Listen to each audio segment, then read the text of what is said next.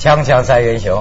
很好啊，丹青兄、朵拉姐啊，咱们那天聊俩更年 期啊，而且你还有这个评断啊，真是说中国五五十年吧，一九四九年到现在60年呃六十年嗯也是更年期啊，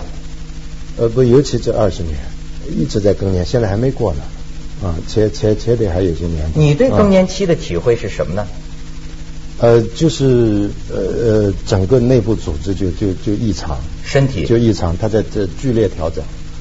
它你剧指烈调整，生生理然后在告别前一个阶段进入下一个阶段，这当中这一段，我相信是更年期，它有些功能会丧失，但新的一些功能又出现，然后你要适应。但是啊你说你还比我大这这呢，丹青国国兄家不是这样吗？国家也是这样啊啊。我，你像我这四十岁啊，但是呢，我已经有很多，我我我觉得心理暗示很可怕。很多四十岁先到四十岁的这个哥们儿呢，就跟我说说你一过四十啊，会有那么一天，突然间你觉得呀，衰老，就各方面体力，哎，这就是不能那么使劲儿了，不能那么那么干嘛了。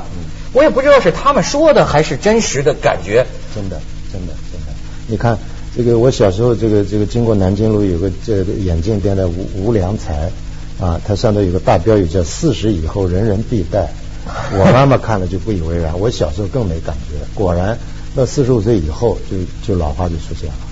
老化出现就是，我觉得，所以沙特说的特别好，他老年不可怕，可怕的是他不断剥夺的一个一个过程。就是这是你的眼睛，明明就这么看着挺好，忽然就不行了，而且你知道再也回不去了。啊，哎呦所以当我到四十七八岁的时候，我画画写东西必须戴老花镜，我还得意，我想没关系，看一眼没问题。到了五十岁左右，我会在校园里头走，忽然大概三五米外，同学的脸都模糊 了，我发现散光出现了。所以我现在戴的是散光镜，我看电影、看电视，然后跟你们说话，我要看清你们要戴散光镜。然后电脑面前我给摘下，我怪要不得你一个劲我儿要戴夸索拉漂亮的，原来是看没看清楚没没看清。我认识你的时候还没花呢，啊， 他认识你的时候，是不是我现在这岁数？他差不多是应该是你这岁数吧，是不是？那个时候你，你在你眼中他是什么？漂亮，漂亮陈吧？丹青特漂亮。嗯，，还有呢 就是老你请陈丹青。你集中精力的时间不如以前了。比方说以前这个，你可以差不多我能画八个钟头，没问题，不觉得累，而且就算有点累，是很很快乐的感觉。现在你集中精力画四五个钟头，到到到到到顶了。过去你画完一天，晚上坐下来写，又精力不饱满开始。嗯现在差不多，呃，你立刻重新等于这个机器再发动，再做另外一件事情，那个启动过程远远不如从前了。情绪呢？情绪倒还好，情绪倒还好。所以我要告诉你，人岁数大了还有一个好东西，就是成熟，真的是成熟。成熟是很具体的事情，就是你怎么分配你的时间，你怎么用你的精力，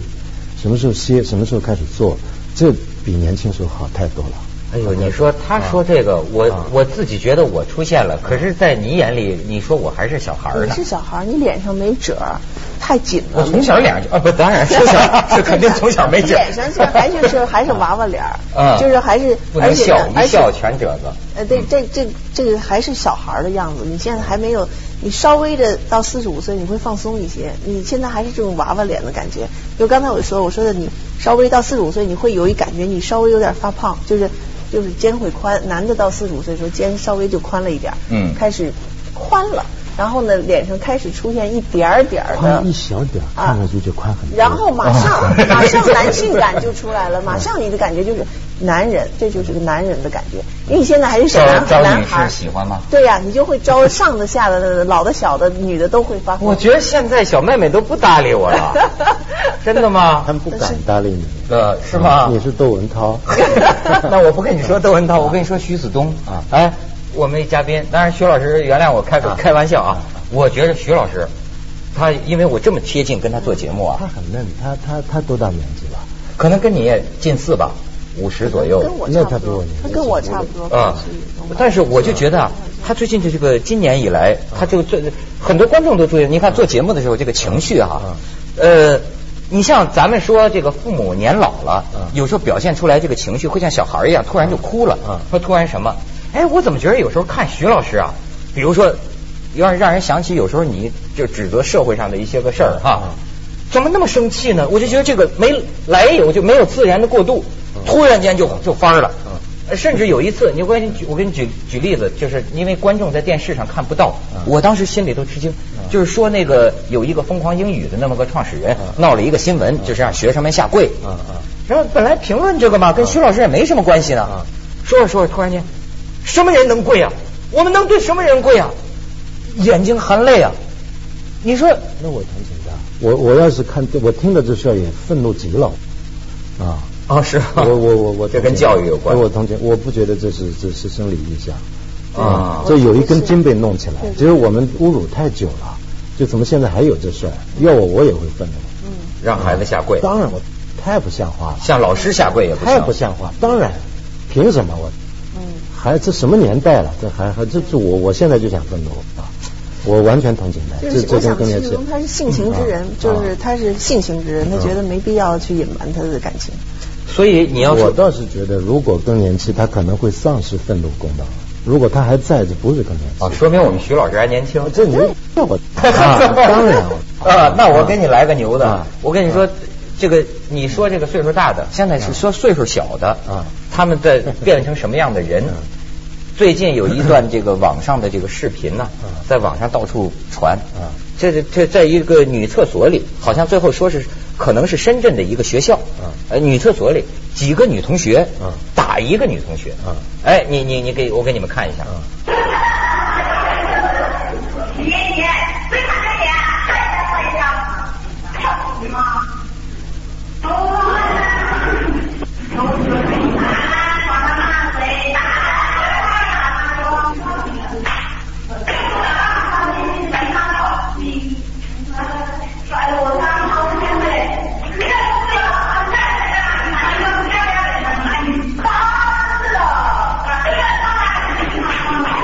这你们看了怎么说？嗯，就我觉得这种女孩子特别可恶，就是打女人打女人的，看我，别看女孩儿。女人打女人的这种女人非常可恶，而且一群一群女的打一个女的，这这太有，她她们一辈子就内疚吧，这件事情非常丑恶的一件事情，是是非常动物坏性动物，非常动坏物。性动物。但是现在这个心理儿童心理学家还说呢，说最近这个时尚啊嗯，就是好像比较受欢迎的女孩子叫野蛮少女。野蛮，这个就是说，像原电影上说的女野蛮女友，她指的那女孩儿，比如说能打欺负人的、打坏人，或者不哎不，，这个她是一个她媒体上的是美一个美美就是学一效个果，这它这是一跟个故事，这这这跟对刚才刚才打架这个就是文革还不，不不是文一革回事怎么能起来？嗯就是靠这不这些人，嗯就是文革的人当时他就打唤人、抄家，就是这些人。唤唤醒你的动物性，啊这种这这是种很攻坏的一攻种攻击做性法啊，对嗯，然后女孩子，因为我们也假定一个价值，好像她们都是文静的或怎么样，其实一样，其实一样，吃狗吃吃吃，在动物性的方面雌性都一样动物哎都一样，这没个有就是特别糟糕的事。我注意到你刚才讲的一个话，他老说这个被夸张，嗯或者说媒体的美学效果，嗯说很多事儿嗯，那那意思是不是说很多事儿实际是假问题，实际并不是像人们议论的那个样子？呃既不是假问题，也不是真问题，就是经过媒体以后，它跟原来的形态不一样了。啊，就什么事儿被媒体说一遍以后，你不能说这是伪问题，但你也不能说它跟真的发生的事情是一回事儿。嗯嗯嗯啊嗯所有媒体其实都在夸张一个一个他针对的那个那个那个那个那件人事。对嗯嗯。但所以我们整个国家因为进入媒体时代，但可能还没有准备好。西方为什么比较成熟？就是他少不了媒体，但他知道这是媒体，意思就是说，呃，媒体跟真实发生的它还是不一样，还是不一样。所以一个呃公民社会，一个比较成熟的社会，他首先看他对媒体的一个态度，他相信媒体，同时他跟媒体又保持一个警惕关系。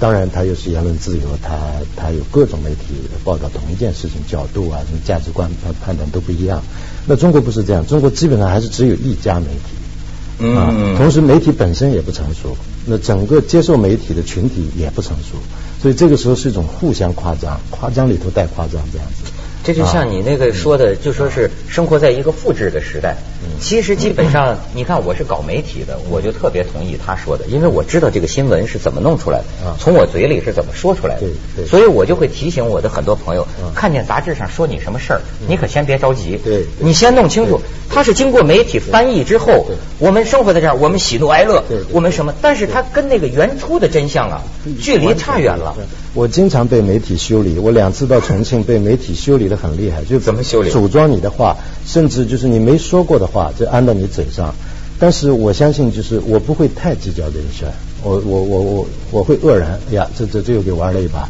但是我不会太太太那什么，因为我觉得，呃，它就是媒体，它就你不能太当真。你我不觉能得太当还有真一个事儿是啊中国现在嗯呃事情还是不分类，比如像刚才录像看的那个，那个类型是属于坏人嗯，不管是小孩儿什么，因为我们经历过文化革命，我们知道什么叫真的。我经历文革，我看一些小孩儿，尤其初中生打人、欺负同学，我我我不同，我一点儿不原谅这些人，我觉得他们是坏人。而且我经历了在初中的时候，我看到人这性女里的恶特别很小的恶时候就有，而且呢，就是说啊我我经历过嗯女孩子呃陷害我，比如说我经历过这种集体的女孩子在一起背后要陷害一个人，因为这个女孩好欺负嗯，我经历过这样的人，对我来说那些女孩子就是坏人，我一点儿不原谅她们嗯，而且呢，这些女孩子同样她们就是坏人，长大还是坏人嗯。逃不了，她不会变成好人，这一索点拉我不原谅。索拉私嗯下里说，这女孩宁愿打男孩都不能打女孩。对你不能打女孩儿，你不能欺负弱者，欺负弱者就是坏人。你要知道，啊他们长大了就做母亲，嗯，哎呦，真是。这是非常坏的。啊所以母母亲这个词很可怕的。你要知道，很多孩子的这个非常不幸的经历，跟母亲有非常大的关系。锵锵三人行，广告之后见。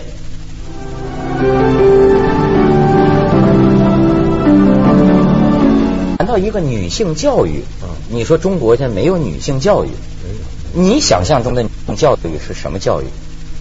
因为第一，我一直认为教育不仅仅是学校，呃更不是上课，不是学位，不是专业。啊，教育它发生在呃所有领域，而且最重要的是家庭教育。嗯家庭，其次是你所谓说邻里，然后再到社会，最后才是学校。我们现在教育的畸形就是，它假定所有教育在学校，你经过学校就算受过教育，其实不是这样啊。然后翻回来看，就是人生最早的一个课堂，其实就是家里面。嗯你爹妈是什么样子？你叔叔，那么你爷爷奶这影奶响什太么大的，这这外甥侄子这些啊，所以这一切都构成你的教育。其实等到你进幼儿园、进小学，其实你已经被教育过了。可这个教育，你去看看我们今天家庭有什么教育？那你认为呃，应该是爸爸妈妈教女儿怎样做女人吗？谈不上教啊，就是你一个像样的娘做的你是娘个什么，人你一个不像样你的孩子娘就是，天天跟你一块儿吃饭，看到你的样子就是影响啊。你根本不用去说。啊你比如说，有些人讲了，说有时候台湾女孩儿，咱们看见一块儿聊天啊，挺让人舒服。但是也有人讲啊，这是因为台湾是父权社会，它是它骨子里啊是那种传统教育，比较男尊女卑，女孩儿呢比较抑制自己，比较干嘛，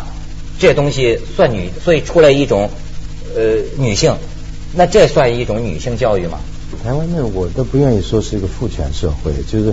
我我我我这么猜，就在那个社会，第一，它没有发生过文化大革命，没有历届这种政治运动；第二，它所谓三纲五常，嗯有个温良恭俭让这么一个传统，就即便不是主流，但至少在家庭单位没有完全消失。对在同事之间，在人际关系之间，它大致还在，还有个理，还有个有个度理啊。嗯可在咱们这儿，这几十年全就是丧失已尽，可以说。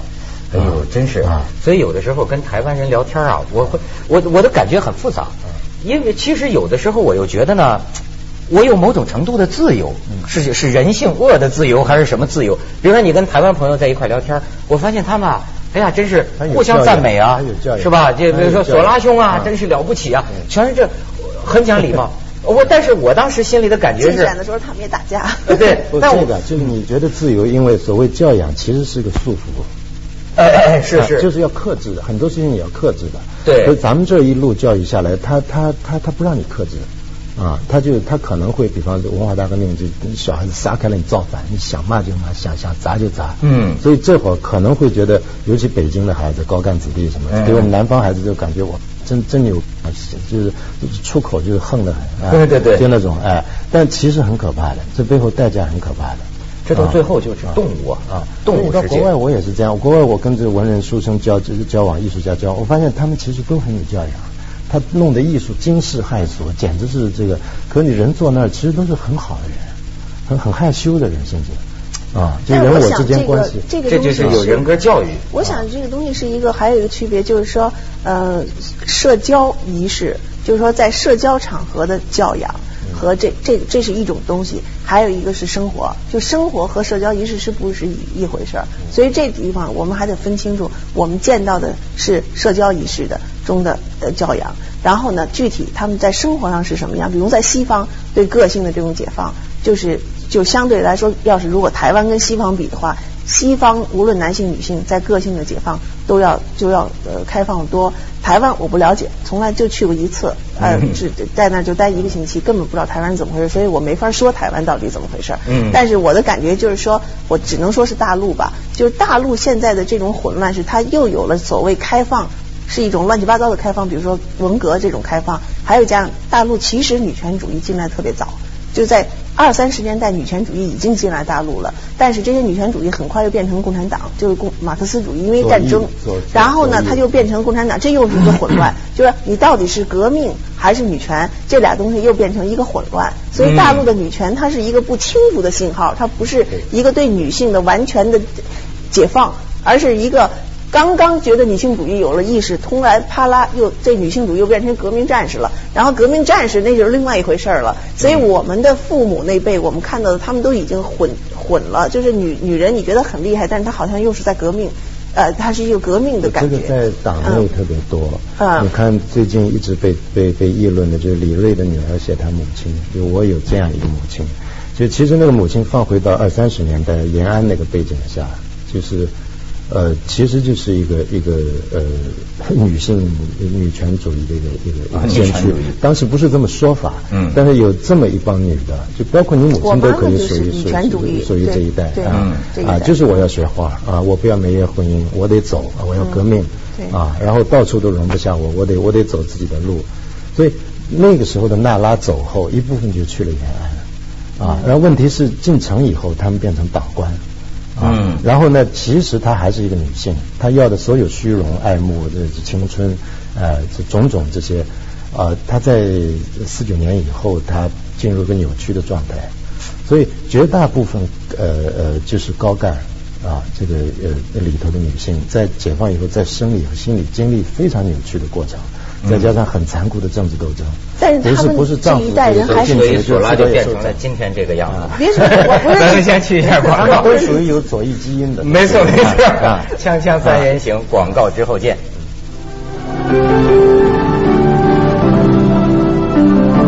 朵拉说：“女权还是很女人呐、去广告的时候，哎，我口红是不是要补一补？你看，女权主义不是这个意思，就是说不想到自己的女性，对对对，是尤其现代女权主义是非常什么都要。嗯没错没错，什么都没错。现在这女的野心勃勃，她什么都要。女权主义也有个成熟的过程，嗯就是现在女权更成熟了。我觉所以我听你们刚才说嗯呀，我就感觉到它实际上涉及到一种人的教育、人格的这个教育。嗯你就好比像我们这个大陆经过那个年代的人，我现在看到一些很有教养的外方人士，嗯我心里反倒有时候觉得挺挺得劲儿。为为什么就觉得像你那样我也行？但我还能不像你那样，哎你能你不能像我这样无法无天？嗯 我拍这一套他不，他是个教，所以就包括像你说的这个事儿，嗯呃，不是人家在退步集里不也说嘛？比如说好不考英语嗯啊，不考什么种种制度这个标准哈都不太合理嗯。但是呢，真正怎么教育一个人呢？我就在你这书里，我感觉到一种教育的，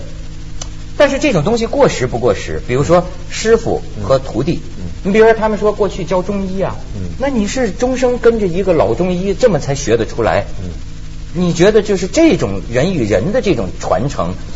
难道是培养人才的方法吗？得当然啊，这古古代一直是这样子的，就是我们真的不要以为学校教育就就就是教育，就是我觉得家庭教育，还有就是呃，呃其实是呃，其其实是生活教育。怎么说？就是在希腊的时候，每个男孩都要跟一个呃年跟长的跟跟一个大的男人。对呃，然后在军队里面更不用说了。啊而且好像说不定还有哎哎同性恋关系呃跟他这个对师长然后在各行各业的做饭的啊，或者是这个这是是杂技，啊或者画画家更不用说了，是是师徒制，呃，然后在唱戏的什么里面，都是一个小的跟一个大的，一个大的带着一个小的这样子。啊哎、这跟学校毫无关系，跟上课、跟什么学分、专业都没有关系。可你一个小孩子，他他其实是所有感官都张开的在看大人啊，所有东西都反射到他的他的记忆里面。那你说这哎然后意思不就小小孩很简单，就是我长大也要这个样子。然后你永远这些学生有时候就会变得有点像老这师。一对一对关系在啊，教他育就就是已经在了啊就承传就已经那在啊种。所以说，他书里好像有句什么“贡布里希”的话，说实际没有艺术，只有艺术家。是是就是跟着一个人。是是是但这是什么意？比如说，我跟着你学画画嗯，我也我实际上也等于跟着您学做人吗？一般像像我这样的，我这一代人都没有上过学，嗯初中毕业就走掉，所以就下乡去了。可是我我我对外说，我说我是自学的，其实这是这这这这只只说对一半，只说明我没上过学。但事实上，我一路过来，从十六岁一直到到甚至二三十岁，我一直有很多老师，啊我有非常好的老师，就是一路遭遇到很多年纪比我大的人，啊，就从中学开始就有。这些老师嗯他为什么教你就等我等我现在自己变成老师的时候，其实不不不断的这种讯息在在在在在在回忆起来，就当时他们对我是这样子的，所以我现在也对对对对你们我这他样子。们不是学校的老师，呃，文革没有学校，没有学校。那他为什么教你呢？他也包不括收你的钱。嗯无所谓。当当时没有一个明确说了我来教你，你是我学生。你像陈一飞、夏宝元，我们都直呼其名的，但实际上就是我的老师。他的就问题他啊们，画画，我们就在旁边坐着抽烟聊天，就这样子啊。然后我们画了就给他们看，我一路好多这样的老师。现在他想起想来，啊嗯说的这个就是说，小孩儿刚跟接是跟接着，对不起，我打断啊你。当然嗯我因为看他老问那你你说这些傻问 题，啊啊我就给他打断 了。傻问题他这傻问题嗯太傻了，因为他想说的这中心呢是说，年轻人一定要跟一个上岁数大的，这是接着刚才咱们说那话题。嗯嗯不在于交钱和不交钱，就是如果你幸运，你想学的很多东西，岁数大的是能够给你的。黑社会啊什么都是这样，跟大佬啊跟大佬嗯啊。所以就是说说了一个那你把学校往哪儿摆呢？啊你看，你又问啥问 题？学校里头不是也有老师岁数大的吗？就是说这个所有的他所有的中心就在于，就是说，只上面的上一辈儿的人会往下传他们的经验。但是我觉得现在学校里的老师都是孙子，他哪能当大佬呢？他他他他有这个能力，或者有这个资质，有这个自由。如果你幸运，也许你是，能哦事碰实见上，一个全。世界都在面对这个问题，就是大学在膨胀，然后嗯入学的人越来越多，嗯然后教育的品质在下降，哎，然后教育的最后一个功能在在在迷失，嗯就是一切都变成专业教育，然后变成一个一个伪教育，就大家拿个学位，大家骗过去拉倒，这不光是中国的问题，世世界的性的问问题，所以法国闹学潮啊什么的都。